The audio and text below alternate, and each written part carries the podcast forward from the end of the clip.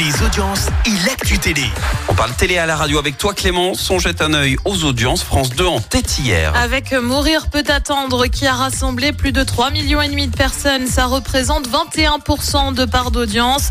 Derrière, on retrouve France 3 avec les enquêtes de Vera. TF1 complète le podium avec The Passenger. Lego Master revient pour une quatrième saison. Et oui, M6 en a dévoilé les contours. Comme d'habitude, on retrouvera Eric Antoine du côté de la présentation de l'émission. Mais on devrait avoir une machine infernale qui pourrait d'un seul coup changer les règles d'une épreuve. On note aussi l'arrivée d'un nouveau membre du jury, c'est la dessinatrice belge Aveline Stockart.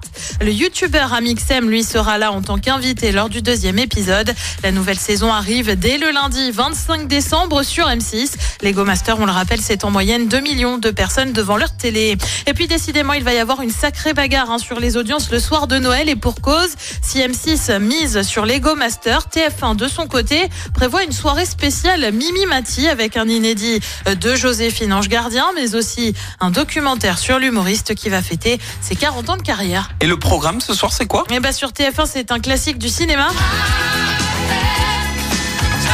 Et oui, c'est Dirty Dancing, bien évidemment. Sur France 2, c'est l'art du crime. Sur France 3, un film, La Vache. Et puis sur M6, on retrouve Julien Courbet pour l'émission Appel à témoins. C'est à partir de 21h10. C'est certes un grand classique, on l'a, enfin, tout le monde l'a vu au moins mille fois, Dirty Dancing, mais je sais pas, je le sens quand même arriver sur le podium hein, demain. Ah ouais, moi je pense aussi. Franchement.